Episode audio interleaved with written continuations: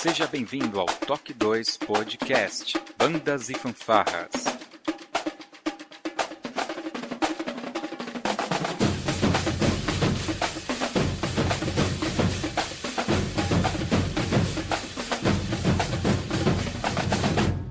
No ritmo da vida, na batida do coração.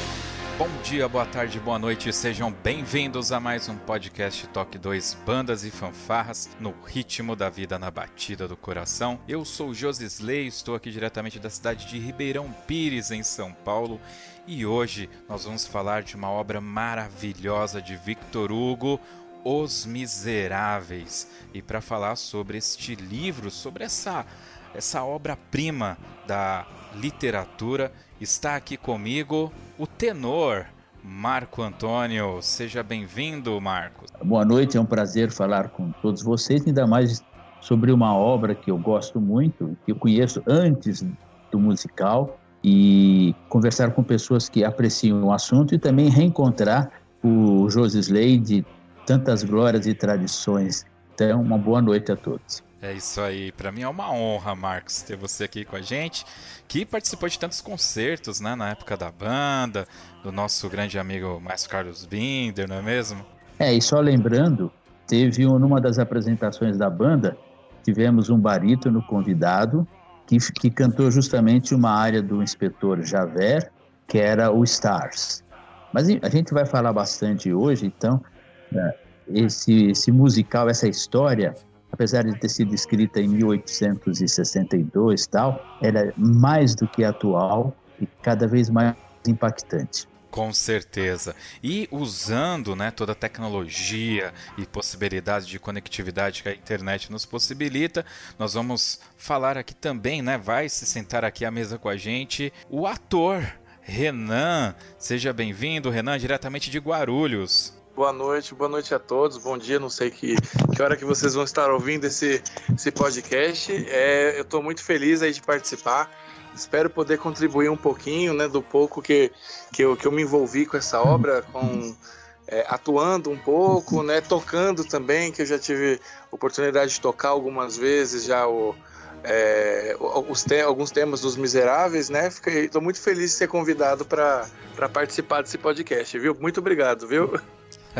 Depois de o quê? Uns dois anos que a gente está tentando fazer esse podcast, né, Renan? Ah, no mínimo, no mínimo. Quando, quando eu, a gente fez a. É, quando a gente estreou com a peça, que aí você acha que viu no Face, né? E falou: olha, vamos fazer do, dos Miseráveis e tudo mais. Aí eu já me empolguei, mas realmente acho que já tem uns três anos, pelo menos.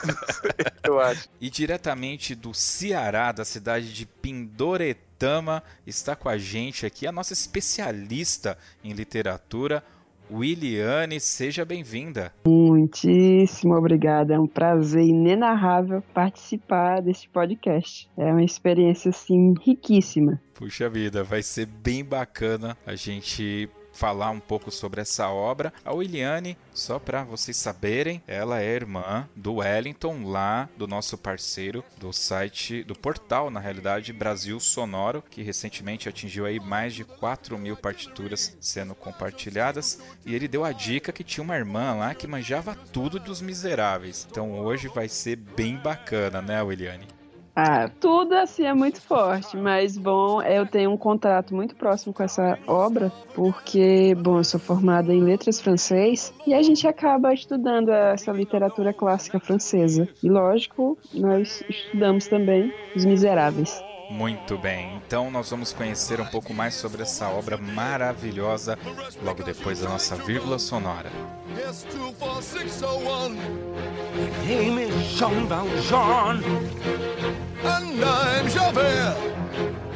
Do not forget my name. Do not forget me. Two, four, 601. Look down, look down,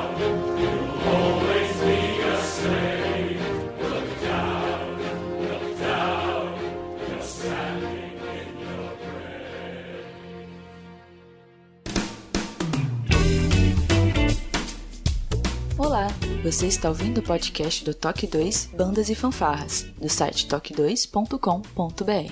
Você também pode ouvir os nossos podcasts através do aplicativo exclusivo do Toque 2, disponível para os sistemas Android e iOS. Para entrar em contato conosco, você pode acessar as nossas redes sociais através do nosso site, ou então pelo e-mail contato@toque2.com.br. E se você gosta do nosso trabalho e deseja nos ajudar a produzir um conteúdo com qualidade cada vez melhor, acesse a nossa plataforma de contribuição pelo site apoia.se toque 2 e veja como contribuir. Este podcast tem o apoio cultural do Portal Brasil Sonoro. Clique, ouça e toque. Para ter acesso às partituras, visite o site brasilsonoro.com.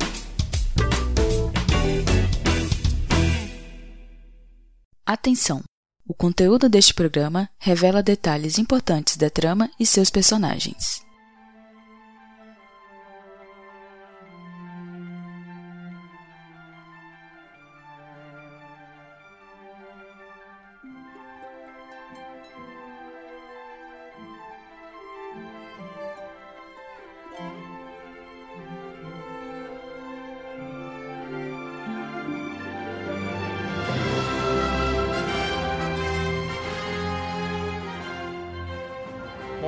Normalmente eu começo o programa sempre falando como eu tive acesso ao convidado ou ao, à obra, ao tema, né, que a gente vai discutir aqui. Eu tive acesso aos Miseráveis no ano de 1994. Eu sabia que existiam os musicais, mas eu não fazia ideia da grandiosidade e, obviamente, da importância e o que tinha por trás dessas obras. Na época eu entrei na banda marcial, lá na, na época ainda banda marcial municipal de Mauá, e quando tocou é, essa música, era um, era um medley, né, com, com várias passagens de, de trechos da música do, do, musical, eu achei aquilo incrível. E para vocês terem uma ideia, a versão que a gente tocava lá dos Miseráveis, que tem inclusive no CD, vai ter link aqui no post para todo mundo ter acesso, é uma versão que, se não me falha a memória, é a versão europeia, que não tem aquela entrada do musical que nós conhecemos, né, grandiosa e tal. Então ela começava com uma nota, no caso, os instrumentos si bemol, era o mi bemol, bim, bim, bim, bim, e, e já entrava direto no, no, no, tema lá da fábrica, né, o The End of the Day, e, e era isso, e já era fantástico. E ali tinha uma ou duas músicas que me impactou bastante, né? Eu devia ter na época meus 15 anos e aquela música realmente já entrou ali no meu coração naquele momento e trouxe muita curiosidade sobre a obra, né? E aí, obviamente que eu fui desenvolvendo um pouco mais sobre o conhecimento sobre a obra até os dias de hoje, né? Mas eu tenho certeza, eu vou até já passar direto para o Renan, porque eu acredito que ele também teve essa experiência diretamente na fanfarra, ou não, Renan? Não, foi, foi, essa. A, a primeira, o primeiro contato mesmo foi, inclusive, com esse arranjo. Se não me engano, que quem tocou na época era, foi o, o, a banda do Maestro Gabriel, foi isso? Eles tocaram logo na sequência da gente, em Caieiras. Isso. Chegou até hum. mim um rapaz que tinha os manuscritos dessa partitura, né? Ele tinha pedido para mim para eu passar é, para Encore, né? Para passar para digitar e foi daí que eu conheci. Eu não conhecia, eu só tinha ouvido falar. Eu, eu via muito pessoal falando: "Ah, a Famolo tocou os Miseráveis, todo mundo gostava". E eu só eu acabei só conhecendo nesse nesse momento, né? Que aí o rapaz trouxe para mim, inclusive acho que ele é até de Mauá, se não me engano. Um, um, eu não me lembro mais o nome dele. É, me de, deixou comigo as partituras que o Gabriel tinha feito, manuscrito, né? O arranjo inteiro para a banda, para hum. eu passar. E conforme você vai passando pro, pro, pro programinha que nós usávamos, que eu usava bastante na época, que era o Encore, a gente vai ouvindo, vai, foi vendo o quanto que a música era legal, né? E a partir daí, que eu acabei me interessando um pouquinho mais, só que não foi nesse momento que eu entrei para conhecer mais a, a, história em si. Nesse momento eu conheci mais o, o aspecto musical, né? Os temas e tudo mais. Em 2000, e isso foi, se eu não me engano, em 2004, 2003, eu não me lembro exatamente. Em 2008, é, eu, eu, nós resolvemos montar uma banda também, né? Uma banda independente aqui em Guarulhos. E uma das músicas que a gente quis tocar foi essa, né? Foi, foram Os Miseráveis. Então eu montei um arranjo para a gente tocar Os Miseráveis. Infelizmente a banda acabou não, não dando muito certo na época, né? Já era composta de muita gente já que tinha passado às vezes uma infância, adolescência na, em bandas, depois de adulto voltou para tocar, mas você sabe como que é, a gente acaba não tendo tanta disponibilidade. Acabou não vingando muito, né? Mas é aí que eu conheci um pouquinho mais a, a, questão dos temas. Em 2014, é, eu me interessei em trabalhar com, com. Eu já fazia teatro amador, né? Eu me interessei em trabalhar com dublagem. E aí eu, eu precisei me profissionalizar, né? E, e, logo depois que eu terminei o, o curso de, de, teatro, a primeira peça que nós fizemos como profissionais foi Os Miseráveis. E eu tive aí a, a honra de poder dar a minha interpretação ao Javert, né? E foi aí que eu entrei um pouquinho mais na obra para conhecer, para poder, para poder viver esse personagem, né? É um personagem. É, é, um antagonista da série, praticamente, né? A gente pode chamar, é, chamar assim, e de muita importância, né? Então, assim, foi, foi um personagem que agregou muito, assim, para mim, sabe? E eu lembro que na época que a gente tava ensaiando, né? Parece que eu respirava, Javert respirava os miseráveis, era o dia inteiro, eu, eu, eu andava de carro, tava o CD tocando, sabe? Aquela, aquela coisa de, de você viver mesmo. Minha esposa falou que eu tava até falando que nem o Javert dentro de casa. fantástico. É, às vezes eu me pegava na frente do espelho fazendo as coisas, mas é, é assim, é, é, uma obra assim que envolve a gente, né? Com certeza. Eu, eu acho que eu tive menos contato aí do que vocês, imagino, mas envolve muito, né? É, igual até o Marcos falou da, da área do Stars, né? Meu, eu, eu até comecei a fazer aula com o Saulo Vasconcelos. Ele foi um dos intérpretes do Javert também nos musicais, porque eu quis muito na época, é, meu, eu preciso ter esse contato, né? Aí cheguei a fazer algumas aulas com ele. Isso já recentemente, já acho que menos de, de uns dois anos para cá. O Saulo agora ele tá morando em Portugal, né? E mas a gente acaba ficando muito envolvido com a obra, é uma coisa de doido, né? É, é impressionante. Foi, então foi assim que eu acabei conhecendo a obra. No caso, você representou o personagem, mas não o musical, né? Não era um musical, você não chegou a cantar a peça. Não, não. Foi é, é, foi teatro mesmo, foi, não, não foi um teatro musical, foi teatro, teatro convencional mesmo, né? É, com todas as falas faladas mesmo e, e não cantadas, né? É, era uma adaptação feita aí, é, feita pelo Gabriel Castellani. É, eles até hoje eles ainda representam em alguns lugares, eu não sei se está em cartaz ainda a, o grupo dele, mas é, era tudo falado, não era cantado não. Era uma, era uma peça de acho que menos de duas horas, né? Agora você imagina você fazer um, uma obra dessa, né? Em tão pouco tempo tempo, né? A gente acaba perdendo um pouco da, do, do conteúdo, né? Que a gente acaba não entrando, né? Muitos pontos da, da história. É, muita coisa, por exemplo, do, é, do Monsenhor, né? E, é, não, acaba não sendo falada. É, atropela muita coisa, né? Enfim. Mas foi, foi uma delícia de participar. Eu, eu particularmente, gostei demais e queria fazer mais vezes, confesso. Legal, legal. Bom, eu vou passar pro Marcos. Marcos, agora você é o cantor, né, cara? E, e o melhor, né, aqui de, de nós quatro, acredito que você é a pessoa com mais experiência de vida. O musical deve ter mais ou menos uns 25 anos, então fale pra gente aí em que momento você teve contato com essa obra. Bom, eu posso dizer que eu via Vitor Hugo, o Vitor Hugo escrevendo. Mentira. é, mas é o seguinte, tem um, tem, tem um contraste interessante a primeira vez que tive contato com a história dos miseráveis, a, a gente escutava assim de uma forma bastante simplista, falando sobre Jean Valjean. Não, ele foi perseguido porque roubou um pedaço de pão. Mas a, a obra não é isso. Bom, o tempo foi passando, você vai aprendendo, e aí no tempo do videocassete, eu peguei numa locadora uma minissérie franco-italiana contava a história dos miseráveis. Aquilo, nossa, mexeu com a minha cabeça, foi, achei foi a melhor montagem que eu já tinha visto, mas eu não me lembro, eu lembro que a música era muito adequada, tudo, mas não era cantada, evidentemente. Mas eu não consigo lembrar das inserções musicais, assim, para dar da dramaticidade exata. Por outro lado, quando a gente conheceu o musical, as músicas fortíssimas, excelentes interpretações, mas eu sempre me lembrava da interpretação dos atores daquela minissérie e ficava imaginando se essa música de hoje estivesse lá. Mas aí o tempo foi passando, muitos atores fizeram essa peça, uh, não necessariamente musical, até o Liam Neeson, que hoje é ator de filme de ação, chegou a fazer o papel do Jean Valjean. Eu tenho certeza que ele não saiu dando um tiro e socando ninguém, muito menos o Javert. isso, não aconteceu. Não. Mas aí o, o, tempo foi passando, até conheci, inclusive o rapaz que queria fazer Stars, tinha a mesma professora que eu de canto. Eu não cheguei particularmente a cantar nenhuma área, apesar de estar cobiçando, ter cobiçado uma ou outra, não necessariamente do, do Jean, como I Dream a Dream ou Bring Him Home, que é essa sim do Jean Valjean, enfim, áreas belíssimas, mas aí você vai acompanhando. E dos musicais que estão por aí, esse é um dos que eu mais gosto, evidentemente. Dá de 10 a 0 nos do Andrew Lloyd Webber e outras, enfim, até porque a história ajuda. Com certeza. Nada contra, nada contra, mas nada também. Não vou participar do podcast sobre Lloyd Webber, por favor.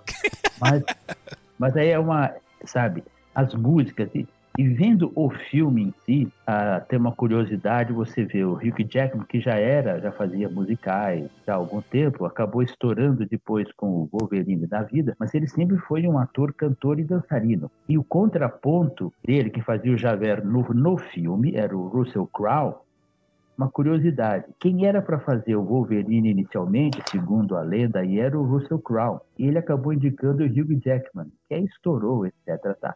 E Recentemente, o Hugh Jackman estava fazendo uma excursão pelo mundo afora, cantando, representando alguns trechos de musicais que ele participou, que ele gostava. De vez em quando eu também fico escutando, até postei para vocês um, um dos que fizeram o Jean Valjean, que é um tenor inglês chamado Alf Bow, uma voz lindíssima, etc., que está cantando pelo mundo afora, e é um papel de muito peso. E eu me lembro, numa dessas homenagens da vida, em Londres, eles comemorando aniversário e tal, reuniram um monte de Jean Valjean espalhados pelo mundo afora para você ver o peso desse musical. Eu tenho certeza que espero que um dia faça uma remontagem aqui no Brasil, aí preconceitos à parte, em inglês e com legenda, porque cá entre nós algumas das versões dos musicais que vem aqui Brasil, eu não gosto de todas, mas tem umas licenças poéticas que não são legais. Mas, fora isso, essa é uma história que, enfim, por quando eu digo que está mais atual do que nunca, pela força em si, que trata de liberdades, trata da, fala da luta do povo para conseguir alguma coisa, enfim, daqueles que lutam porque têm um ideal, aqueles que é, lutam até o fim, mesmo sofrendo uma série de, de contrariedades, né? E outro que está em eterno conflito, que é o, o Javert, que na verdade ele tem aquela dualidade dentro de si, que tem o lado da lei e o outro lado que ele fala, eu não posso fazer isso, mas tenho que fazer. E falar sobre esse musical, acho que sempre consegue ficar aqui uns dois séculos, tá bom?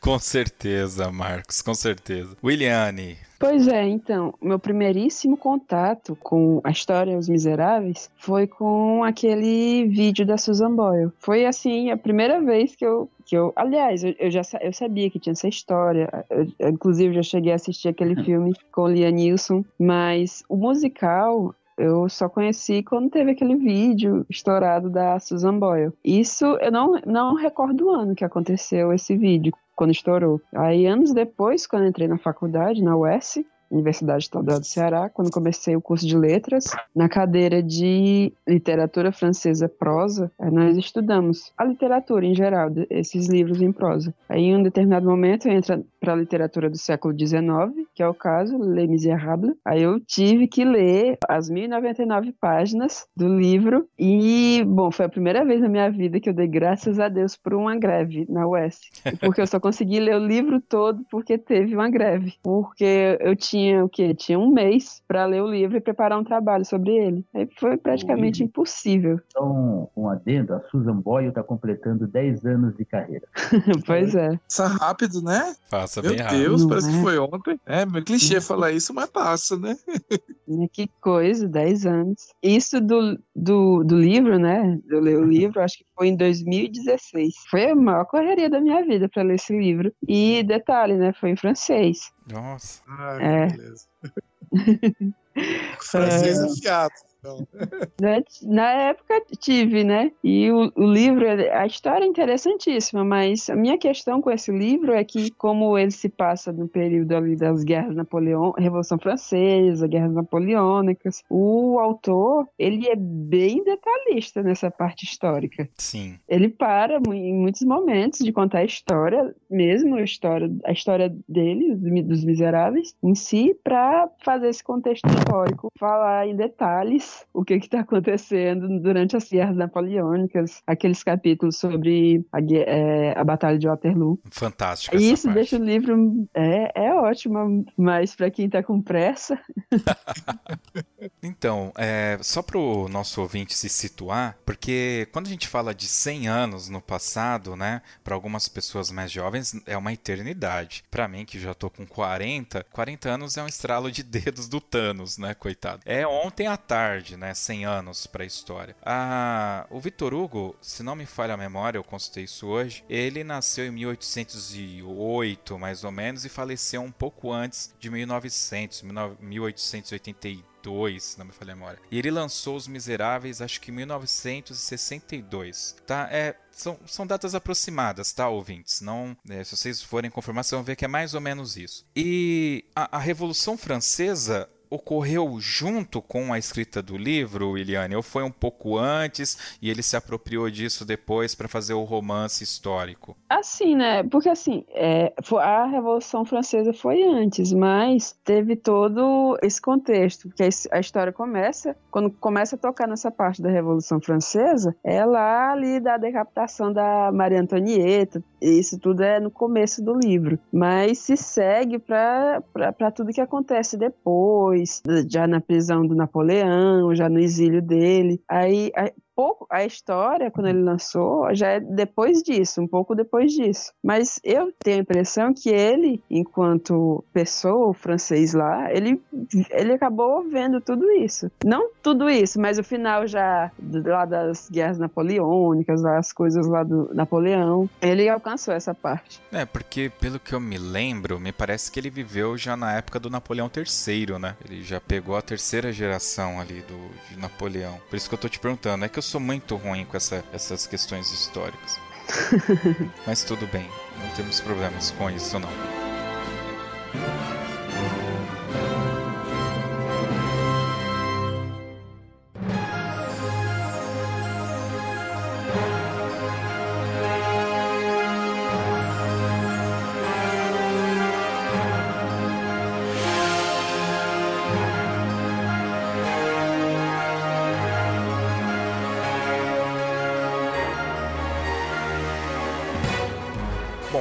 Livro, só para fazer um overview rápido aqui pro ouvinte, para o nosso ouvinte de banda, que normalmente toca, e o livro realmente ele é muito grande, né? Você falou de uma versão de 1090 páginas, eu tinha aqui na, 1099. é, eu tinha na minha memória afetiva aqui umas 1200, 1400 páginas. Eu li todas essas páginas em uma semana, porque quando eu comecei a ler, é, achei incrível. Então a história, é, a gente eu vou contar aqui o que todo mundo já sabe. Você tem o Jean Valjean, é, falei certo, Williane? Ah, exatamente, Jean Valjean. Jean Valjean, ele vai, rouba um pedaço de pão para dar de comer aos seus sobrinhos e à sua irmã, né? Só que ele é pego, para quem leu o livro, isso não aparece muito bem nas, na- nos filmes e séries, ele não chega nem a conseguir comer o pão que ele roubou, porque ele é pego praticamente imediatamente e fica por volta de 19 anos preso, né? Ele ficou ainda ali um tempo, ele tentou umas duas fugas, então a, a prisão dele foi prolongada e tal. E quando ele sai da prisão, ele sai com uma carta, que todo mundo que saía da prisão saia com aquela carta, e nessa carta era uma carta amarela, que aonde ele passasse, ele tinha que se apresentar na delegacia, ou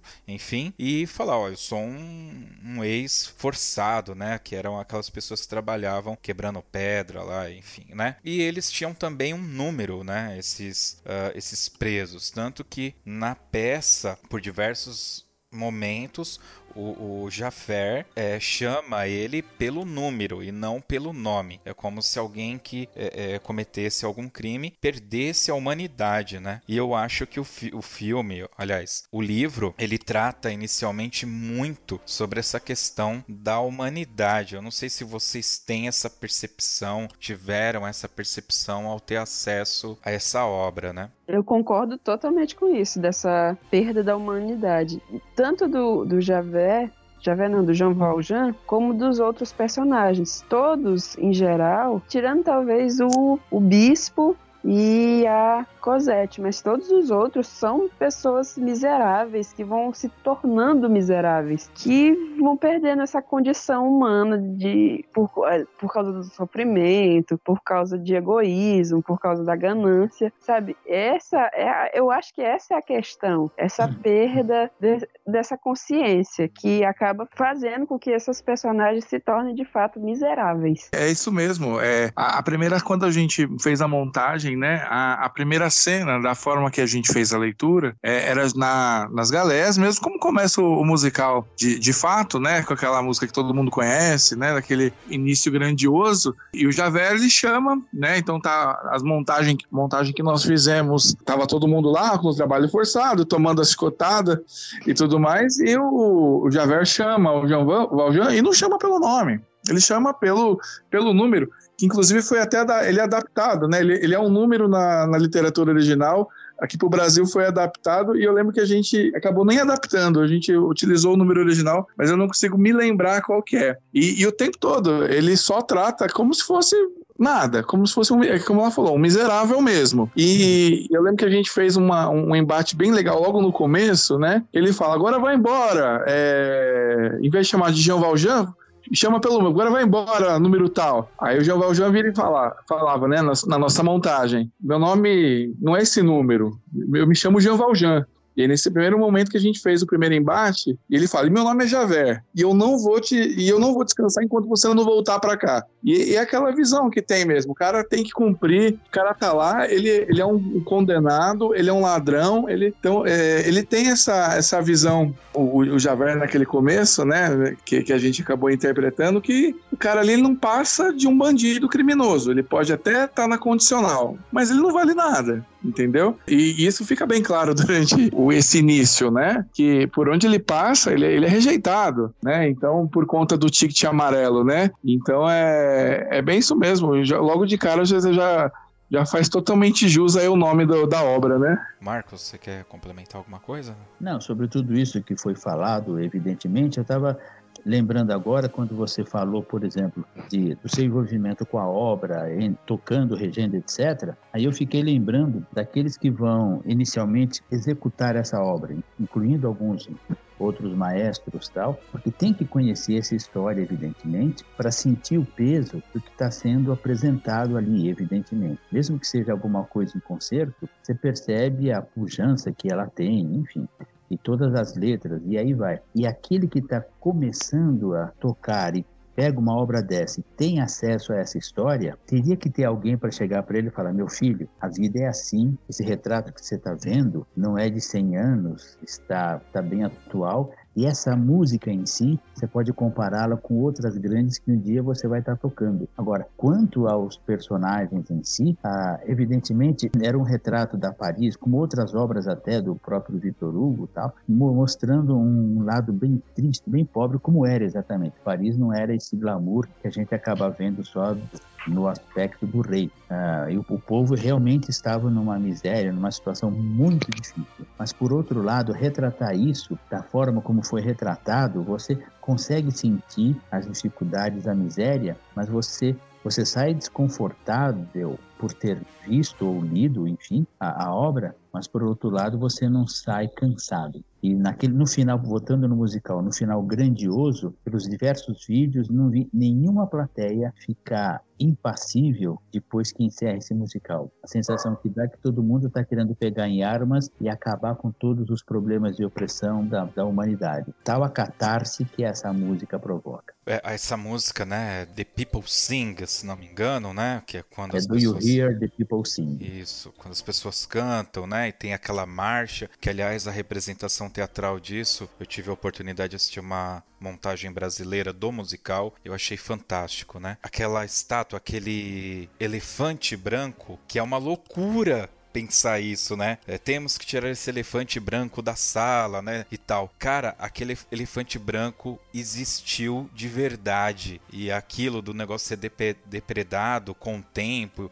e virar lugar de esconderijo para mendigo, efetivamente aconteceu. É uma loucura você pensar isso, né? É justamente fazendo esse vínculo com a grandiosidade da monarquia, que eventualmente a gente pensa ao pensar em França, é, enfim, aos palácios, palácios palacetes, etc. E a maluquice que era aquilo. E realmente, como isso está muito próximo da gente, né? É, é o que está acontecendo hoje, né? Que loucura. Pois é, essa parte da, da opulência. Que foi, foi tudo isso que gerou essa revolução. O povo na miséria, passando uma fome amuada, e olha para o lado e vê a monarquia, os nobres, vivendo assim na maior riqueza, com os palácios. Esse até foi um, foi o, a desculpa para se construir Versalhes. O, o, rei não gostava mais de morar em Paris porque, bom, Paris era pobre, era imunda, era cheia de, de ladrões e tudo mais.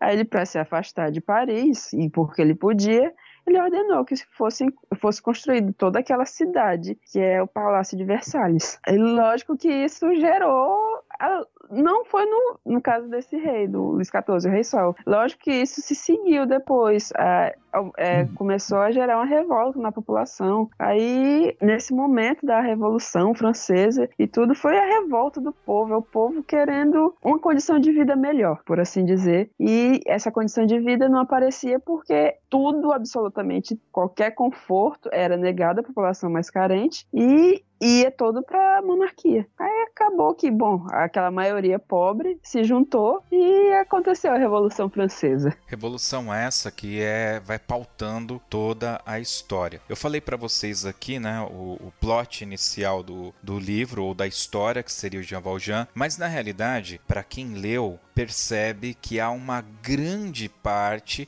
que muitas vezes, ou na maioria das vezes, não é dada muita atenção, que é justamente aquele Monsenhor, né? Na versão que eu li, foi uma versão resumida, e só depois eu descobri que tinha uma parte muito maior e mais detalhada desse Monsenhor. Vocês, você Renan, que já deu um sim, você conhecia essa parte é. que é, é um, é um outro livro antes dos Miseráveis, né? Praticamente, é né? Que é, é, é, engraçado que a gente acaba tendo acesso mais a, é, aos filmes e tudo mais, e acaba não ficando tão claro o quanto ele foi importante para a mudança do Jean Valjean ao longo dos anos, né? Porque assim, a, a prisão mudou muito ele. É, ele se tornou um homem violento, de fato, porque ele tentou fazer, é, ele tentou a fuga, ele, ele vivia naquela situação e quando ele conhece o Monsenhor, as atitudes do Monsenhor que moldaram o novo Jean Valjean, né? Aquele, o João, o Valjean bom, né? Que a gente fala, e que, como eu falei, no, nos filmes acaba ficando um pouco vago, né?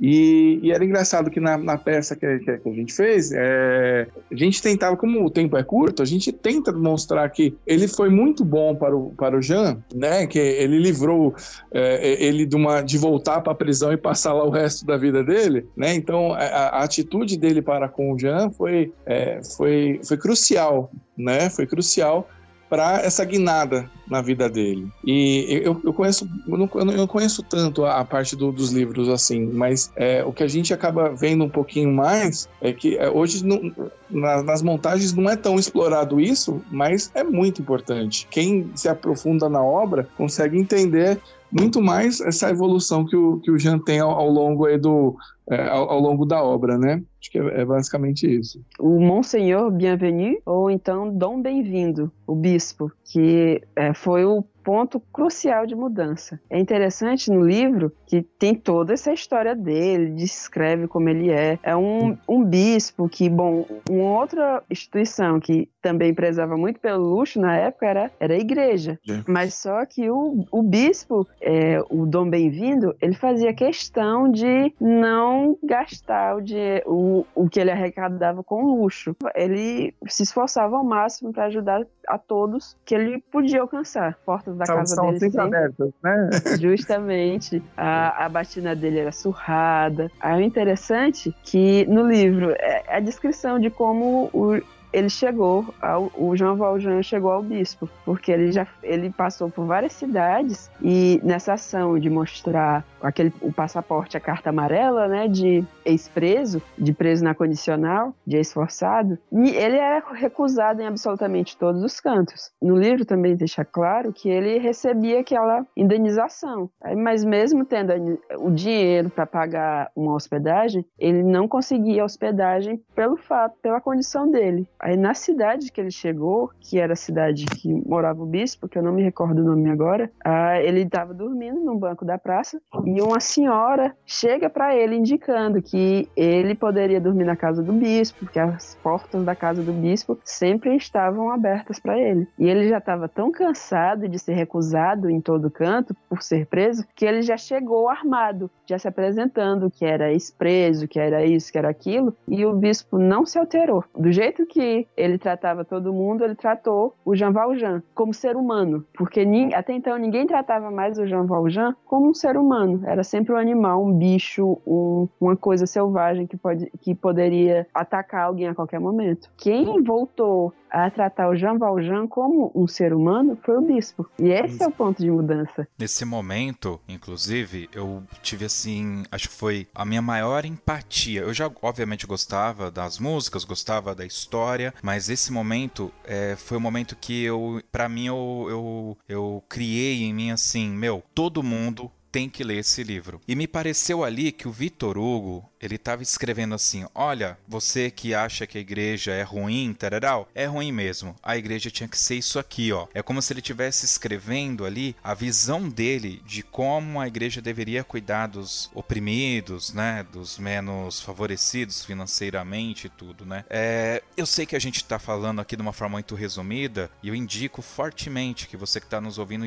leia o livro porque ele chega a dar valores de quanto o Monsenhor ganhava, né, em termos de salário e como ele dividia esse dinheiro tudo em prol da sociedade aonde ele vivia e como ele ficava com tão pouco, né? Né, O interessante é a prataria, porque ele tinha esses talheres de prata. O motivo por ele ter ta- talheres de prata é porque ele considerava importante ou jocoso oferecer para todo, todos que iam fazer alguma refeição com ele essa oportunidade de consumir essa refeição com talheres de prata. Porque, bom, quem era o pobre que ia conseguir, sei lá, tomar uma sopa numa colher de prata? E ele ofereceu isso também para o Jean Valjean, sabendo. E o Jean Valjean já tinha dito: olha, eu sou um ladrão, fui preso por roubar. E independente disso, ele também ofereceu: tá aqui a sopa, aqui com os talheres de prata. Se você estava preso e se você né, passou por tudo isso, então você deve estar com fome, você deve estar com vontade de tomar um vinho, você deve estar com vontade de se deitar numa cama confortável. Praticamente ele fala isso pro Jean Valjean, né? E o Jean Valjean não acredita, porque não é o que ele recebia ou não é o que ele esperava receber. É interessante, o, o próprio João Valjean previne: olha, eu fui preso por roubo, eu sou ladrão, eu sou um criminoso. E você tá me oferecendo isso. É fantástica essa Mas, parte. Olha que engraçado, né? O Jean Valjean realmente ele se apresenta como ladrão e tudo mais. Isso pra você ver como a, a prisão muda, mudou a pessoa, né? Porque ele só foi pegar um pedaço de pão. Ele não era um ladrão, né?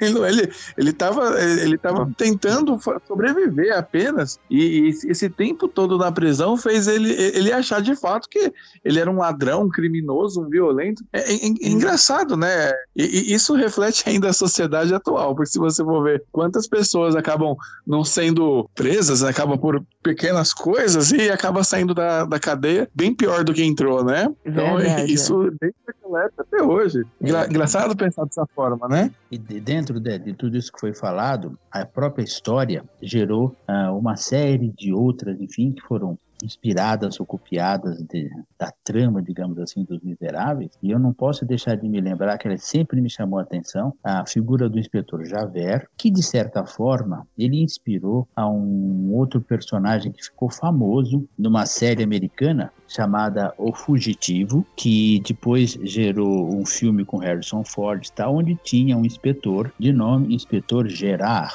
e que perseguia um médico até então, que tinha que provar sua inocência, o porquê de tudo que aconteceu, mas aquela perseguição, e eu nunca consegui dissociar a figura de um ou de outro. Até dizia assim para mim mesmo: esse cara deve ser bisneto do, do Javert, alguma coisa assim, porque é, é, é impressionante. E por outro lado, a, a, questão da superação da luta do Jean Valjean, aí a Anne, ela citou a Susan Boyle agora há pouco. Quando a Susan Boyle chegou no palco lá do Britain Got Talent, podemos dizer que ela era uma miserável, entre aspas, Ah, tá? verdade. Ela era feia, pobre, com um monte de problemas. Você acha vídeos dela cantando antes da fama, etc. Quando ela chegou até de certa forma ridicularizada, né? Ah, Ah, verdade. Até os jurados riram dela. e tem uma outra coisa que você sabe que até é meio armado lá tudo, enfim, mas os jurados já sabiam, mas eles riram da figura dela. E quando ela cantou aquela senhora já, com aquela voz leve, assim, com uma voz bem jovial e cantando daquele jeito, você percebe que ali as coisas foram acontecer. Ela não ganhou o programa, mas ela ficou mais famosa que todo mundo, os participantes mais famosos de toda a história do,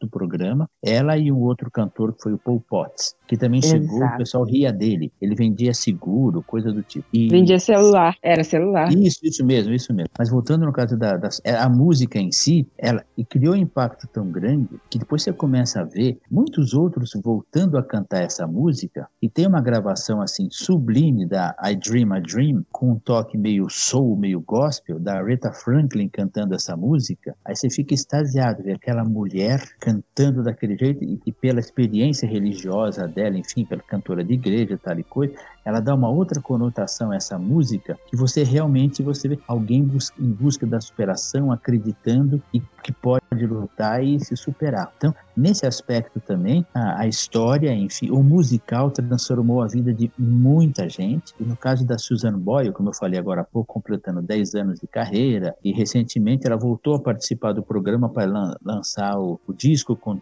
com os 10 anos dela, e ela já viajou por diversos países. Enfim, o sonho dela está realizado. Mas no fundo, ela sempre vai trazer a marca de alguém que foi machucada durante muito tempo. E ela precisa, precisou de ajuda e foi ajudado para chegar onde ela chegou. Enfim, o sonho dela, ela sonhou e conseguiu torná-lo realidade. Eu gostaria de ler aqui só a primeira estrofe dessa música, I Dream, I Dream, que é Eu Sonhei um Sonho, para as pessoas associarem a imagem da Susan Boyle e o que ela falou naquele momento com uma voz que realmente impressionou bastante os jurados. Mas olha o que, que ela falou, porque não são todos né, que, que eventualmente se, se ligam nisso. Ela, a letra dizia o seguinte.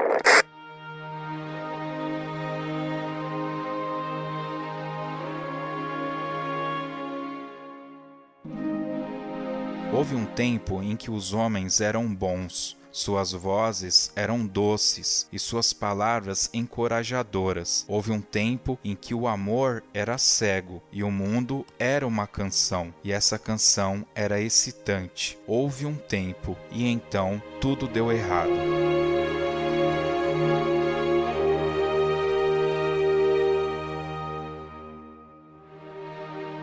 Então, olha que loucura. É porque ela já era uma senhora, né? Quando ela entrou naquele palco, cara. Então, aquela figura, entre muitas aspas, perdão Deus, bizarra até, e ela com a sua voz ela fala isso para aqueles três caras milionários, né? E pro público e pro mundo inteiro, né? Fantástico, cara, fantástico. Repre é a representação do que é Os Miseráveis estava ali naquele momento num programa pop, né? Aí traçando uma ponte entre essa área, essa parte e a, a história, essa é a parte da Fantine. Quem canta essa parte é a personagem da Fantine. E mais uma vez, quem lê o livro pode ter, ter uma ambientação melhor, porque assim, en- dentre é, todas essas adaptações, a gente só pega ali a Fantine, já chegando na cidade, já trabalhando lá na empresa do, do Jean Valjean, mas a gente não sabe a história dela anterior. A primeira vez que eu acho. Não, a primeira vez que isso está presente na adaptação é numa, na minissérie do, de 2018 da BBC, Les Miserables, que conta a história da Fantine. No livro, por que, que tem toda essa parte? Porque apresenta desde da infância dela, que ela foi uma menina de, de rua, sem pai nem mãe, e ela trabalhava nessa empresa, numa, era costureira, ela se apaixonou por esse homem e namorou com ele uns dois anos, daí, e ela, desse relacionamento ela teve a filha dela, a Cosette. Só que este cara enganou ela da, da pior forma possível, ele abandonou ela de uma forma horrível. Nessa minissérie da BBC também tem essa cena dela sendo abandonada. Ele, o cara foi já depois de dois anos com ela, tendo uma filha pequena, foi convidou ela para passar um fim de semana numa mansão, numa casa aí de luxo. E de manhã ele só mandou um recadinho dizendo que era para ela esquecer dele, que ele ia voltar para a família dele. E ficou ela com a menina nos braços. Naquela época, uma mãe solteira, que coisa triste. Cara, eu vou falar para vocês que eu tava lendo o livro e quando chega nessa hora que ele. Porque ele falava as coisas mais belas para ela, né? Ele falava de amor e tudo. E quando. E no livro, ela, ela não chega a ter a filha. Ela já está grávida. Ele leva ela para comer num restaurante super caro. Em determinado momento ele se levanta falando que vai fazer alguma coisa. Depois de ter feito um discurso político fantástico, né? E ele vai embora e fica ela e uma amiga lá sentada. Acho que é ela mais duas ou três amigas. Isso, sem dinheiro para pagar a conta, inclusive, né? Cara, nessa hora, quando. E o livro deixa muito claro que apesar dela ter essa vida toda sofrida, ela era muito singela, né? Sonhadora, acreditava no, na vida. Ela é. Bom, era só uma pessoa boa que tinha seus sonhos. É exatamente essa nessa questão da, da música ela tinha os sonhos dela. Ela, ela fez justamente nessa parte, nesse trecho, que ela tinha um sonho que a vida dela seria diferente do inferno que ela estava vivendo. Que foi justamente isso. Ela não imaginava que a vida dela ia se tornar o que se tornou. Exatamente. No momento que a gente vê no musical ela cantando essa música, ela já vendeu o cabelo, ela já vendeu os dentes. É terrível essa parte dos dentes. Nossa, é, nem me fala. É, é terrível. Porque, assim, mais uma vez, assim, dessas adaptações, que já aparece ela vendendo o cabelo, vendendo os dentes e já caindo na vida de prostituição. Não, ela passou um ano todo assim, horrível. Tem uma temporada pior do que a outra. A cada vez ela, ela tava uma condição mais pobre. Ela, ela trabalhava na empresa do João Valjean, foi demitida. Aí ela tinha que mandar dinheiro para a filha, né? Aí o que que acontece? Ela trabalhava como costureira. Uma vizinha dela ensinou ela a, a trabalhar à noite com a vela feita de gordura. Ela vendeu os móveis, trabalhava de dia e de noite. Ela tentou, a coitada, tentou ao máximo tudo o que ela pôde. Aí, quando chegou assim, depois que ela vendeu os cabelos e os dentes, que a parte dos dentes é, é horrível de triste. Aí depois disso é que ela caiu e que ela finalmente chegou ao fim do poço, que era a prostituição. Mas é, o, o autor ele deixou bem claro que foi a última condição de, dela, que já depois de ter vendido até partes do corpo, depois de ter vendido tudo, seu trabalho, suas coisas, ela passou a vender o corpo em si, para conseguir enviar dinheiro para a filha. E é maluco, a gente acabou de falar, muito bem lembrado pelo Marcos, da Susan Boyle, como a letra ela se encaixa nas duas histórias. Porque ali, na hora que ela tá, ela fala aquilo na condição de prostituta, né? Você encaixa e ela tá falando de todo aquele sentimento que ela tinha e que ela vendeu, por fim, a alma dela, né? Era o que ela tinha no final. A humanidade, de novo, né? A humanidade dela foi embora. E lá na Susan Boy, a letra cai da mesma forma. Ela tinha todos uns sonhos e agora ela tava ali. Era a última cartada dela, né? Obviamente que a história da Susan Boy foi bonita, Foi bem né? diferente. é.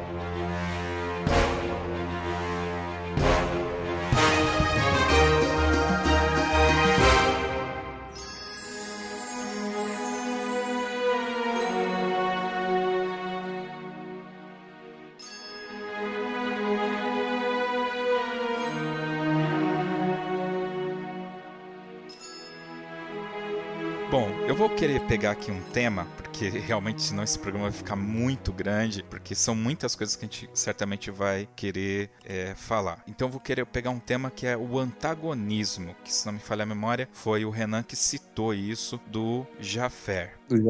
Javé. Javé. Só que lendo o Javé. livro. Javé.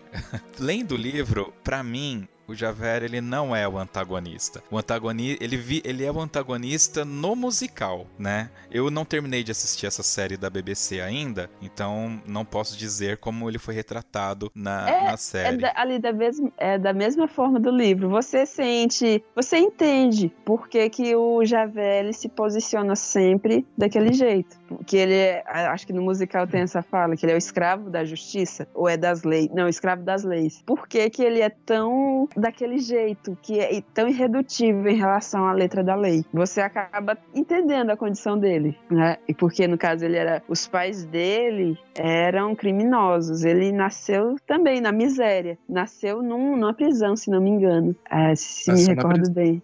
Foi, nasceu na prisão. Aí, por conta daquela condição, daquilo que ele viveu, ele jurou que ele não ia fazer parte daquilo. Que, pelo contrário, ele combateria aquilo. E por conta disso, ele passou a ser essa pessoa que tudo aquilo que está escrito na lei, ele segue a totalmente à risca e não alivia nada pra ninguém, né? É, para ele, ele não tá errado, né? Ele Hum. não, não tá errado. Ele, ele acredita que aquilo ali é o certo, é o que ele tem que fazer, é o dever dele, né? Ele é obstinado com a justiça, né? A- a- ao que ele julga é, ser, ser justo, que é, que é a lei, né? É, simples e diretamente, né? Então, é, ele, ele no, no final, né, quando já próximo à a, a, parte dele, ele- do, do suicídio, é, esse é o maior conflito, né? Eu sei que a gente já tá pulando uma etapa, né? Mas esse é, o- é o, é o- é o que mais põe em conflito ele, né? Ao fazer o que É. é a lei ou fazer o que é o certo, né? Então, E, e ele é, sofre com isso, né? Ele sofre. ele segue tanto isso, arrisca, mas tanto que ali no meio do livro, quando ele começa a denunciar que o, que o prefeito lá da cidade é na verdade é o Jean Valjean, aí ele vai começa a desconfiar, é, aí acha uma pessoa que foi presa, acusada de, de fato de ser o tal Jean Valjean. Como- quando ele achava que o prefeito era não era esse, esse criminoso, ele chegou lá para oferecer o cargo, que ele tinha que ser demitido porque ele tinha cometido a injustiça, sabe? Ele a- aplicava essas leis para todo mundo, inclusive para ele. Aí esse- nesse caso já no fim do suicídio é porque ele não sabia mais o que fazer. Acho que na cabe- a cabeça dele entrou em declínio, em choque, porque ele, ele teria que mudar é, tudo aquilo que, em que ele, que ele acreditava, tudo aquilo que regia até então a vida dele. É, faltou um bispo na, na vida do, do Javé, verdade. Foi. É porque é interessante essa parte, porque o que que é a lei e o que que é a justiça? Nem sempre a justiça é de fato o que tá na lei, né? É bem esse caso do Jean Valjean, da Fantine. Bom, o cara foi preso porque ele roubou um pedaço de pão para alimentar os sobrinhos, não era nem para ele, era para os sobrinhos. Ele, por conta disso, ele foi condenado primeiramente a cinco anos depois foi aumentando porque ele ficou tentando fugir. Olha que triste. Chegou em Que 19 isso- anos. É, pe- ficou 19 anos preso por causa de um pedaço de pão. É, e, e é engraçado, né, que é, realmente não foi levado em consideração o, o- motivo dele ter. Porque ele foi preso porque ele, ele arrombou uma casa, né? Pra, não porque ele roubou o pão é, é, exatamente, né? Se não me engano, posso estar errado. É, é, o, o crime dele foi ter arrombado a casa. E, e em nenhum momento foi levado em consideração por que, que ele fez isso. Que ele estava passando fome, os sobrinhos dele estavam morrendo de fome, né? E aí olha o que desencadeou, né? O que desencadeou. Porque aí na prisão o cara fica doido, né? Não tem jeito. Hoje não é tão diferente de antigamente, né? O pessoal é condenado a trabalhos forçados, né? Lá na, nas foi condenado na- na- a trabalhos forçados nas galés, né? Então ima- imagina como é que é a cabeça da pessoa, né? Complicado. É. É, o, eu não vou me lembrar agora que ele escreveu, mas eu me lembro que. Aí eu, na realidade, eu acho que esse é o grande plot twist de toda a história. Porque você já tá chocado com tudo que aconteceu. Mas quando você chega ali no final, já. A gente já tá bem no final da história. O Jaffer, ele poderia ter sido morto pelo Jean Valjean. Só que o Jean Valjean escolheu não matá-lo e sim salvá-lo. Para quem viu o musical vai lembrar que ele é pego pelos revolucionários e eles vão matá-lo. E quando eles vão para matar, o Jean Valjean chega e fala: "Não, deixa que eu mato ele, vocês vão lá para continuar a guerra lá, a luta". E aí ele leva e nesse momento o Jean Valjean pensa que, aliás, o Jafar fala: "Não, morri, tô morto". E aí ele pega e fala: "Vai, foge por aqui e vai até tal lugar andando que você consegue viver". E ele: "Como assim você não vai me matar? Eu fiz isso, isso, isso, isso com você. A lei foi pesada com você". Ele falou: "Tudo bem, mas vai lá, bicho, ninguém merece morrer". Então, quando ele sai vivo daquilo, ele fica inconformado porque ele estava devendo a vida dele para um homem que para ele era uma pessoa impura, uma pessoa que não tinha humanidade, tinha sido presa e tal. Então ele vai, isso aí só só vai encontrar no livro, e ele escreve uma carta com vários itens, eu não me lembro se são 23 itens ou 10 itens, e uma das coisas que ele fala é justamente isso, que nem sempre a lei faz a justiça, né? Ele deixa isso por escrito, né? E aí vai mais um, um spoiler, né? Porque no livro ele se joga no mar, né? E no filme do Liam Neeson ele dá um tiro, né? Ele se mata com, com um tiro. Mas tem uma coisa fantástica no Jafar. A minha, eu não sei se ela é a primeira ou a segunda música favorita no musical, que é o Stars. Marcos, essa música é fantástica. Ah, eu adoro essa música. Cantei milhares de vezes no, no, no metrô indo pro teatro, viu? pra entrar no personagem, né? Você sabe que na, quando a gente foi fazer a peça, obviamente, né? Não, é difícil você fazer algumas representações, né? É, a gente pensou no, no, no tiro, mas é, a gente acabou fazendo a, a, morte, né? O suicídio com, com uma facada no, no na, na, região do, do, abdômen. E sabe o que eu acho que foi muito, muito legal, assim, né? A gente do palco às vezes consegue ouvir alguma reação da plateia porque tinha muita gente que não tinha, não tinha assistido musical, não tinha é, lido o livro, né? E eu acho que eles também não esperavam, né? Então, é um momento que tá o Javert na nossa representação, né? Ficou o Javert de frente sim pro, pro, pro Javaljean, com uma faca, né? Obviamente bem adaptado, né? Do, do que é originalmente. E todo mundo acha que ele não vai fazer nada e ele acaba se apunhalando. Aí você ouve da plateia um. Meu, é até engraçado, né? E aí você. E tinha gente até que saiu chorando, porque não, conhecia, né? A, a história, a, o que, que aconteceria, porque quem, quem já leu o livro sabe o, o final, né? Mas é, foi uma coisa que a gente, ouvindo lá do palco as pessoas reagindo é, é, muito é muito interessante na verdade né? É, essas reações. É só um ponto que eu quis eu quis dizer agora. É mas a, é, se vocês percebem como o Javert ele era uma pessoa angustiado angustiada durante toda a vida dele. E, e voltando quando ele viu um ato de humanidade da parte do Jean Valjean aquilo ele não estava acostumado né? E de repente arrependimentos e um monte de outras coisas que culminaram ele até uh, não se sentir merecedor merecedor de continuar vivendo, ou seja lá o que tenha passado de verdade na cabeça do personagem, mas você percebe que ah, ainda é uma, tem um pouco de crença, até que, que o próprio Vitor Hugo coloca ali, que nem tudo, nem todas as pessoas podem ser más para sempre. E, e nem todas em algum momento você vai ser ajudado de alguma forma. Você tem que estar preparado para reconhecer isso. E o Javert é, não estava aliás de fazer um parênteses. Até sei porque o, o fica gosta de chamar o Javert de Jaffer porque ele deve estar misturando com Rei Leão ou qualquer coisa alguma coisa assim. É. Aladim. Então, ou seja, lá o que então mistura, é que são tantos musicais, né?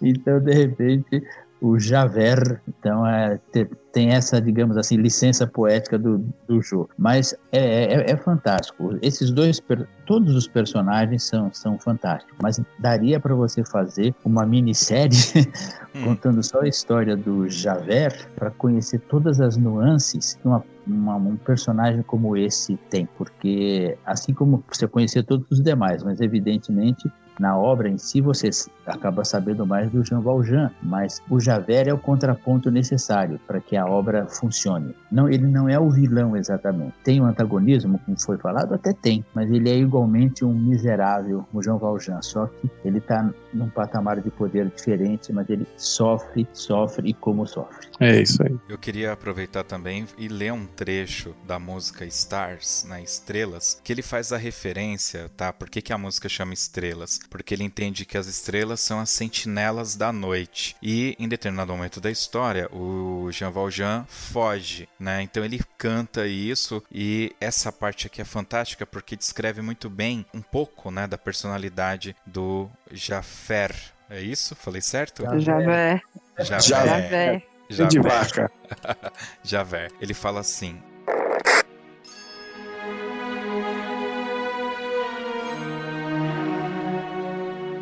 Ele sabe o seu caminho no escuro. O meu é o caminho do Senhor. E aqueles que seguem o caminho dos justos terão sua recompensa. E se caírem, como Lúcifer caiu, a chama a espada.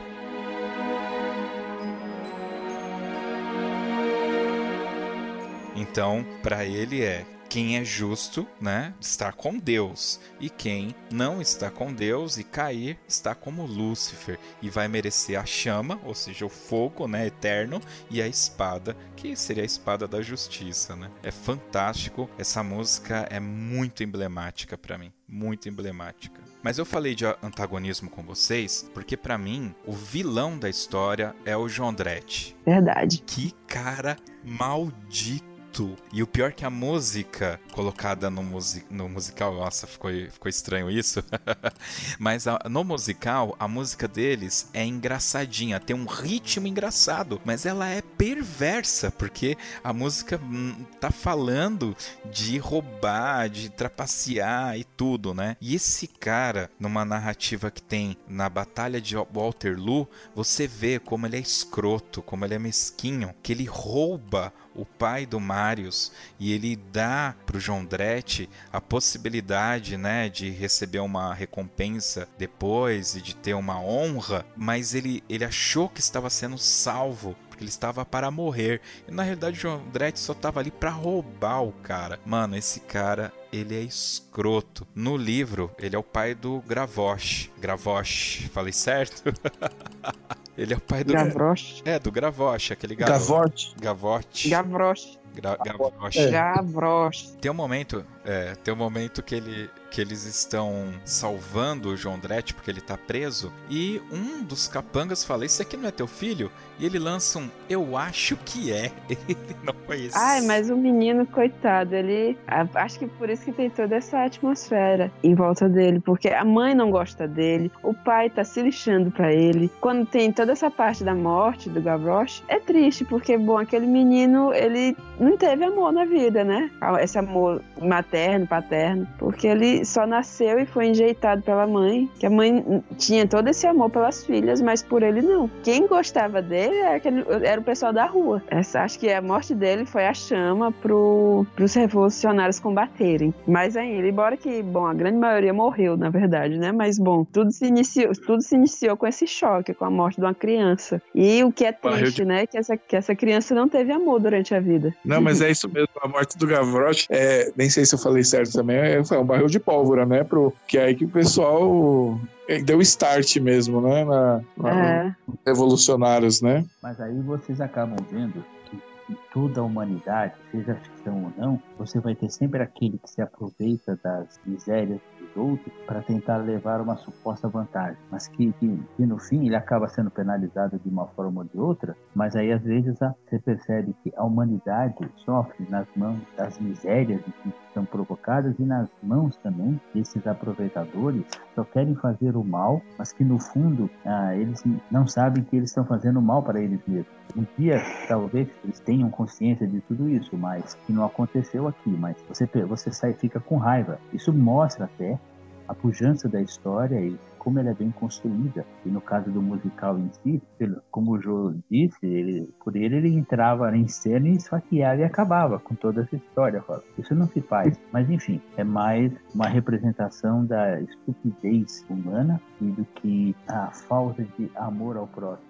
Tem por aí. Verdade. Sobre a desgraça, voltando à desgraça que foi a vida da Fantine. A, a grande falta de sorte dela foi ter se encontrado com essa família, qual é o nome do personagem mesmo? Jondrette. É, o Jean Dorette. A desgraça dela foi ter se, se encontrado com ele, com ele, achado que a esposa dele era uma boa mãe, porque ela sabia que se ela fosse procurar emprego com a Cosette tiracolo, ela não encontraria emprego pelo fato de ser um- uma mãe solteira, né? Porque, bom, tinha essa filha bastarda. Ela entregou é, a filha para a família, pro Jean Dorette, achando, né, foi combinado que ela mandaria uma quantidade específica de dinheiro e quando a vida dela melhorasse, ela pegaria a filha de volta. Mas o que aconteceu foi que na hora de arrumar um emprego, ela não teve coragem de dizer que tinha essa filha pequena, mesmo o Jean Valjean tendo perguntado, mas bom, era lógico que ele não, não a contrataria, porque era, ela era mãe solteira e na época isso era algo que não deveria existir. Aí ela escondia a filha e mandava esse dinheiro. Só que todo, toda vez vez ela tinha que aumentar a quantidade de dinheiro que ela mandava, porque toda vez eles inventavam uma desculpa. Ah, que a menina ficou doente, que precisa comprar roupa mais quente para a menina, que precisa disso, que precisa daquilo, quando na verdade eles não repassavam dinheiro para ela e a exploravam. Ela tinha que trabalhar na taverna que eles tinham lá na cidade que eles viviam. Então, eles foram os causadores, em boa parte, foram os causadores da desgraça da, da Fantine. E voltando à parte que errar é humano, porque ele- eles causaram essa desgraça na vida da Fantine, mas também aconteceu tudo por conta de uma falha do Jean Valjean, que ele confiou na, naquela empregada dele que sub- supervisionava as mulheres da fábrica. E tanto é que ele, ele criou a Cosette para tentar corrigir esse erro, remediar este erro que ele cometeu com a mãe dela em vida. É, aqui eu vou ter que contar um pouco o que ocorre. Na realidade, assim, não dá para contar em detalhes. é, o ouvinte precisa efetivamente ler o livro para entender a profundidade e como todos os acontecimentos impactam a vida das pessoas durante décadas, porque o livro ele, ele mostra o Jean Valjean, que é o personagem que puxa a história, ele com seus 20 anos sendo preso até a sua morte, né? E aí vai depender da versão que vocês vão, vão assistir de filmes, ele pode ou não morrer, né? Mas é a vida inteira dele. Ocorre que o Jean Valjean ele é tomado por um grau, como eu posso dizer, de justiça, aonde as pessoas devem ter a segunda chance, aonde ninguém pode pagar pelo erro do outro. E, e já foi até citado aqui quando o Jaffer é, acha que ele é o Jean Valjean, né? Ele, ele acha que aquele prefeito daquela cidade é o Jean Valjean e efetivamente é. Mas uma outra pessoa é presa, dado como nome Jean Valjean. E ele sabe que não é o Jean Valjean porque ele é o Jean Valjean. Então ele vai até lá e conta: olha, eu sou Jean Valjean, o meu número era esse e tal, não é esse cara. Mas ninguém consegue acreditar. E até que todo mundo caia na real, ele volta e promete para Fantine que cuidaria da filha dela e que ele iria buscar a filha dela. Acontece que nesse meio tempo o Jaffer não quer deixar que ele vá resgatar a menina e tenta prendê-lo. Fantine, infelizmente, morre antes de ver a filha.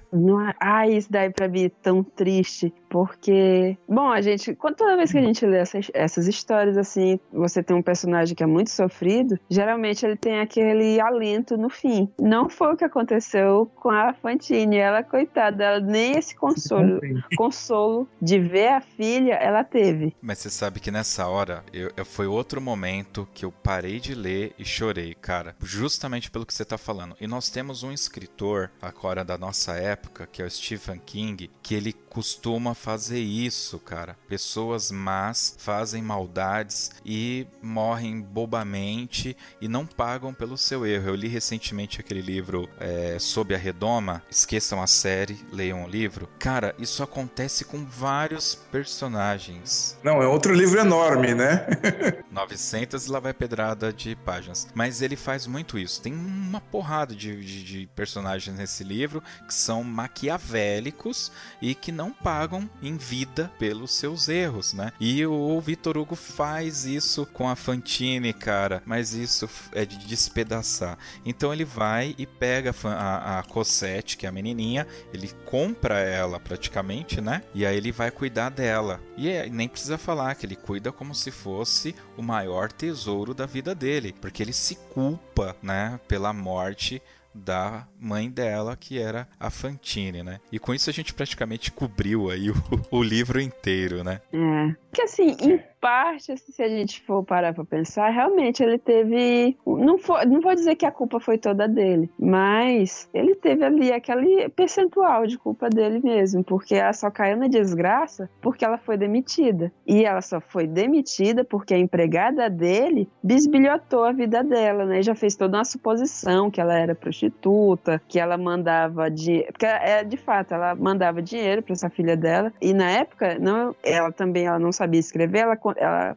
pagava uma pessoa para escrever as cartas lá e mandar o dinheiro. Essa mulher foi lá nesse nesse cara e descobriu né, que ela mandava dinheiro e foi já é, falar coisas na, nos ouvidos do, do Jean Valjean e como era funcionária dele, ele acabou acreditando. Ele não pensou duas vezes em demitir a Fantine. Aí essa demissão que foi o início do fim dela. É, mas aí, se ele não fizesse isso, não ia ter essa história. Então, É, pois é, é justamente, se, que justamente. duro, a gente escreveria diferente, mas de repente ele quis ir ao fundo mesmo mostrar a maldade humana. A personagem insignificante acaba enterrando mais ainda, no caso, a Fantine, né? na versão que eu li, né, pelo menos, é, comentava que eu, o Jean, ele sempre tentava se tornar um ser humano melhor, melhorar as coisas, fala, eu tenho uma parte que descreve as boas ações que ele faz, mas um determinado trecho comenta que é, na empresa dele, por exemplo, homens e mulheres trabalhavam em locais diferentes, ele era irredutível em relação a esse comportamento, esse perfil da pessoa que tinha que zelar pela honestidade, por assim dizer. Ele, enquanto isso, ele era, ele admitia que ele tinha que melhorar, porque ele não, ele não perdoava, por assim dizer, ele não, ele era inflexível nessa parte. Até por conta disso, páginas depois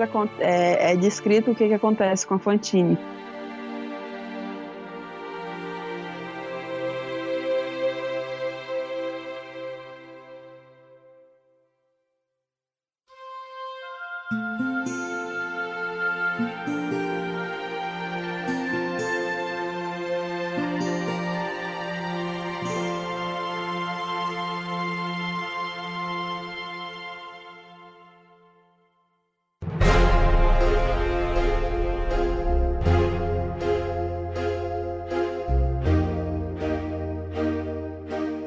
Meus amigos, a história é muito grande. Nós já estamos aqui há bem mais de uma hora falando e eu tenho certeza que se a gente fosse pegar ainda mais personagens, a gente teria muito mais para falar. É, mas esse podcast ele tem a intenção de criar nos ouvintes a vontade de conhecer mais sobre essa obra e que vocês busquem ler sim. O livro é grande? Sim, mas eu garanto a vocês que é um tempo investido que vale muito, muito, muito, muito mesmo. É, é uma viagem fantástica. Então, é, eu gostaria de abrir aqui a oportunidade para cada um de vocês falar alguma coisa a mais, uma conclusão, é, algo mais sobre a história, enfim, o que vocês quiserem, o tempo é de vocês para dar um fechamento. Vamos começar então com o Renan. É assim, é que realmente é uma obra muito extensa, assim, a gente tem, teria muitas, muitas coisas para serem faladas, né?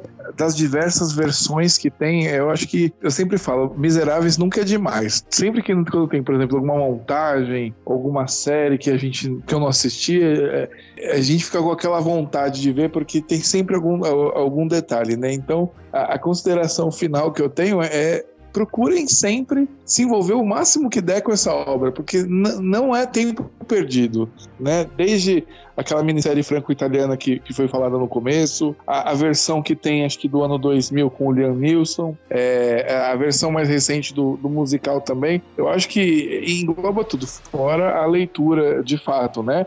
Que eu mesmo tô devendo terminar, porque eu não consegui, eu, eu não consegui terminar do jeito que eu queria, né? Agora é até um incentivo para eu terminar mesmo. E eu agradecer a oportunidade de, e participar desse bate-papo aí, Jô. Foi ímpar, viu? Foi muito bom. Agradeço muito aí pelo convite. Legal. Não vai ser o último, né? Agora a gente abriu a porteira. Agora é só marcar aí outros temas e a gente participar. Isso aí. Marcos. Ah, sou eu. Ah, é o seguinte, realmente quero agradecer essa oportunidade de falar de coisas que a gente gosta com pessoas que têm muito a acrescentar e evidentemente aquilo que você falou, isso dá margem a fazer uma série de outras coisas sobre o tema, enfim, mas até dá, fui pensando aqui, até deixar uma sugestão, numa outra oportunidade, de repente, se comparar isso na parte musical especificamente, mostrar algumas interpretações de algumas partes, sejam orquestrais ou cantadas, para as pessoas conhecerem a força dramática que esse musical tem através de diferentes intérpretes,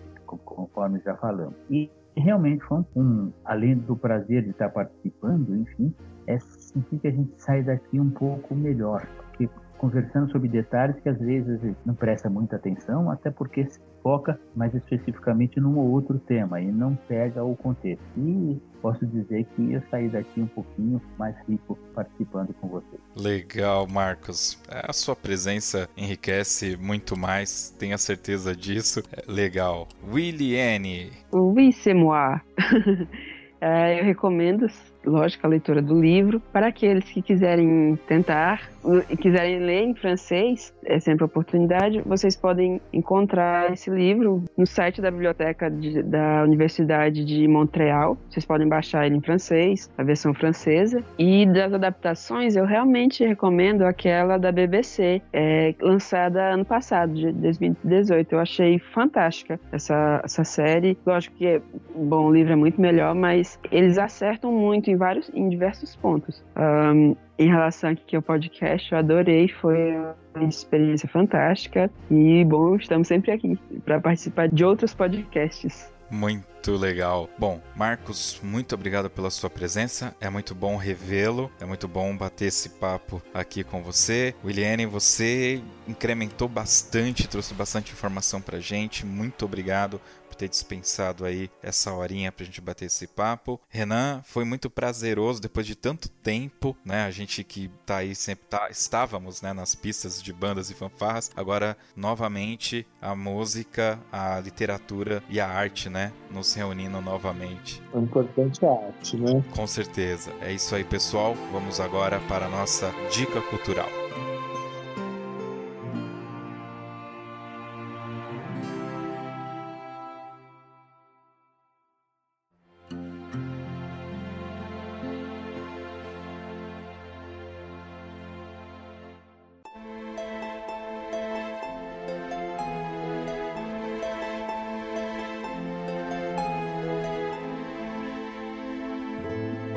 Eu não falei para os meus convidados, mas nós temos aqui uma parte do podcast que é o Dica Cultural. É um momento onde cada um de vocês pode indicar um livro, um filme, um HQ, uma série, eh, um local para comer uma pizza que é gostosa, uma viagem, não sei. Vocês podem indicar o que vocês quiserem. E não precisa ser relacionado ao tema, não. A pessoa já ouviu bastante aqui sobre os miseráveis. Pode ser que vocês queiram aí dar um alento para elas e indicar alguma outra coisa. Como eu sei que vocês foram pegos de surpresa e eu sempre faço isso, mas eu faço isso de propósito mesmo, que é para vocês pegarem alguma coisa que venha à mente e com certeza isso que vem à mente é algo que vocês é, é, está mais latente no momento, né? Então eu vou dar aqui a, a minha indicação primeiro, tá bom? Legal. Bom, eu vou indicar, eu sempre indico um filme ou uma série, né? Eu quero indicar aqui uma série que está da Netflix, inclusive é uma série original Netflix chamada Ozark. Se não me falhar a memória, ela tá na segunda temporada já. E para quem é, tem saudades daquela série Breaking Bad,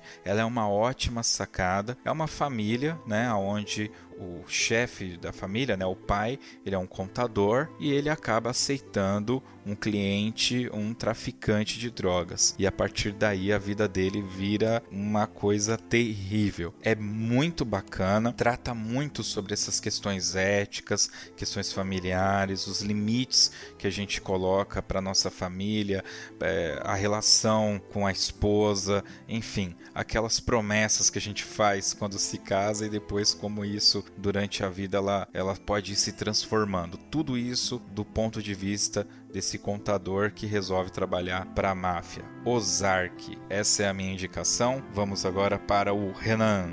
Eu, eu confesso que eu fui muito pego de surpresa, não tô me vindo nada, nada em mente, né? O, o que eu acho que eu, o que eu gosto muito de, de, de fazer, né? A gente como, como músico, né? Você seguiu muito mais nesse, nessa, nessa linha do que eu, né? Mas é, eu acompanho muito a programação da Sala São Paulo. E lá se apresenta com muita frequência a OSESP. Então, o que, que eu recomendo, principalmente para o pessoal que é daqui de São Paulo, né, que tiver oportunidade, né, lá tem muitos concertos de baixo custo, às vezes alguns até de graça, né, da, da própria OSESP mesmo, eu acho que vale a pena ficar ligado na, na programação. É música de qualidade, é, num sábado, num domingo, né? Então, eu estou um pouco afastado desse meio de bandas e fanfarras, mas a música está sempre presente. Então, hoje eu vou deixar essa, essa dica para acompanhar a a, a programação para quem é de São Paulo, né? Ou para quem vem aqui a, a, turismo, né? No caso da nossa amiga Williane, de repente está tá por aqui, né? É um bom, é um bom passeio, é um, você acompanhar a programação da Sala São Paulo para acompanhar um bom concerto, né? Acho que isso é que eu consigo é, dar de dica cultural para vocês hoje.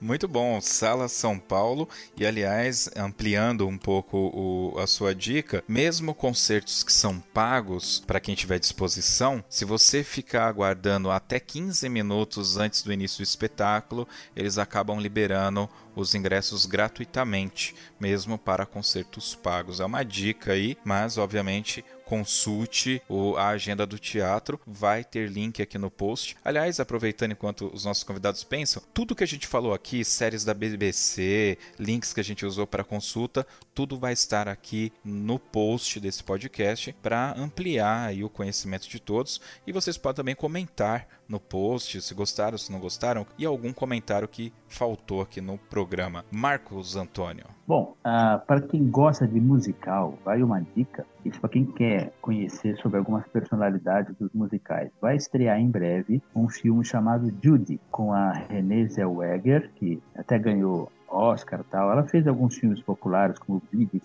Jones, etc, etc, etc. Mas o filme é uma cinebiografia da Judy Garland, que foi uma das maiores artistas da, do musical americano fez vários filmes, vários shows. Foi casada com um diretor de musicais, de filmes chamado Vincent Minnelli. A história dos dois passa pela história da, do showbiz americano. Sem falar que a Judy Garland estreou ainda jovem O Mágico de Oz, que é um filme que está aí até hoje. E a, a Judy teve uma filha chamada Liza Minnelli, que fez vários musicais, ganhou Oscar pelo Cabaré, filme, etc. O musical e, e também o filme, e por aí vai. Então, dá para conhecer um pouco mais. Lógico, tirando os exageros que às vezes as cinebiografias trazem, sempre mostrando lados trágicos, etc., mas conhecer bem toda essa história para ver como os musicais evoluíram, desde a época que, no caso do musical americano, muito influenciado pela opereta, etc., até chegar nos dias de hoje, até chegar no musical maduro, como é o caso dos Miseráveis, e ver grandes personalidades, grandes artistas que, de certa forma, foram oprimidos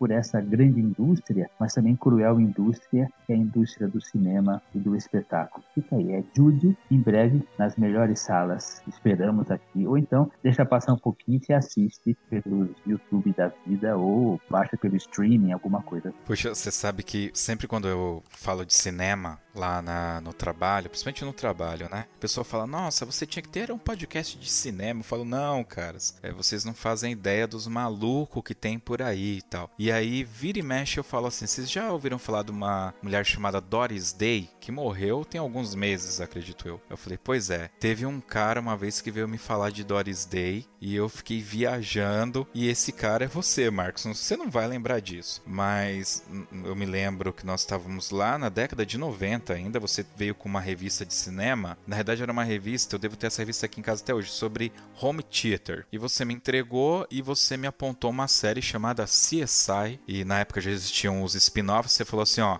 mas só assiste a Las Vegas, o resto não, não vale a pena, tal, né? E eu lembro que nessa conversa você acabou citando a Doris Day. De lá pra cá, eu assinei a, a já falecida revista 7, depois assinei a Sci-Fi News, que também já faliu, né? E aí depois com a internet a gente acompanha é, por sites, né? E aí você tem Hot Tomato, você tem o IMDB e tudo, né? Mas é muito legal. Eu me lembro muito bem e eu falava, mano, como que você consegue saber o nome dessas? E eu lembro que você falou assim para mim, não, é que você vai assistindo os filmes e sem perceber você vai decorando os nomes das pessoas, né? Puxa vida, agora essa Jude ser a mãe da Liza Minelli, cara, você foi longe agora. É. E um detalhe, a, a Liza Minelli, que foi a, ela cantava tão bem quanto a mãe, né? Teve problemas assim imensos como a mãe. Uma história assim que nunca teria Vitor Hugo se ele tivesse vivo nos dias atuais. Tanta tragédia que envolveu a vida delas, mas era uma cantora fantástica. Fantástico. E para terminar com a Doris Day, que morreu recentemente, centenária tal, até eu tenho pelo Facebook, até me correspondia tal. Não recebendo informações, ela também participou de vários musicais, etc. Uma cantora muito refinada, fez alguns dramas, mas depois acabou sendo caracterizada pelo musical comédia. Mas quem gosta de uma interpretação, como eu disse, refinada, classe, vai, vai poder ter chance de conhecer melhor a, a Doris Day. Depois quiser uma coisa mais exclusiva, ouça a Judy Garland, né? Enfim, tem um monte de gente boa para você ouvir cantar. E uma última dica, principalmente para o Renan, se quiser escutar um grande barítono fazendo um grande papel, que no caso o Homem de La Mancha, ou The Man of La Mancha, procure Brian Stokes Mitchell. Você vai ver que aula de interpretação quando ele canta The Impossible Dream. Ah, com certeza eu vou procurar.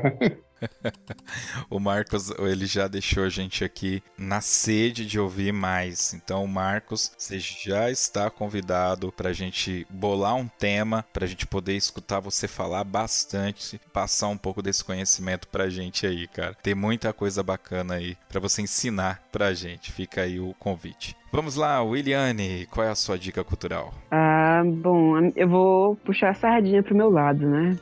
Quem tiver aqui em Fortaleza, né, no Ceará, tiver a oportunidade de acompanhar a OSUS, a Orquestra Sinfônica da Universidade Estadual do Ceará. A minha orquestra, onde eu toco também, é a orquestra da minha universidade. Todo mês tem um concerto da, da OSUS, gratuito. Inclusive, esse mês, o concerto será no dia 22, na Praça Portugal, e será sobre cinema, com diversos temas de filmes. E, bom, é uma orquestra fantástica, não é porque eu faço parte dela, não, é porque a orquestra é boa mesmo. E tem essa chance que é, assim, uma boa orquestra e de graça. Muito bem. Eu não posso, eu não posso afirmar para vocês que quando vocês estiverem ouvindo esse programa, é, ainda estará disponível esse concerto que ela citou, mas haverá link aqui no post para que vocês acompanhem a agenda da orquestra, tudo bem? Ótimo. Beleza. Então tá bom, é isso aí, pessoal. Vamos agora para o Toca na Pista.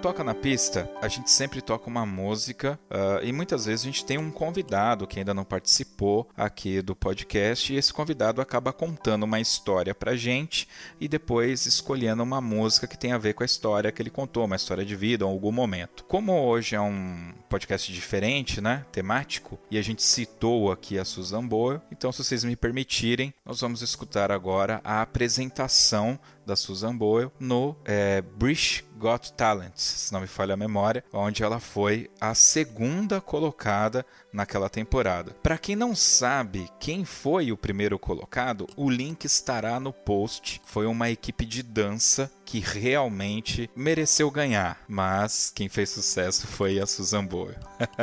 Mais uma vez, obrigado a todos os nossos convidados. Esse e outros podcasts do Toque 2 você pode ouvir através do nosso aplicativo exclusivo para Android. E nós também estamos disponíveis no Spotify. Mesmo na versão gratuita, você consegue ouvir todos os nossos podcasts. É isso aí, esse aqui foi o Toque 2 Podcast Bandas e Fanfarras. Até o próximo. I dreamed a dream in time gone by.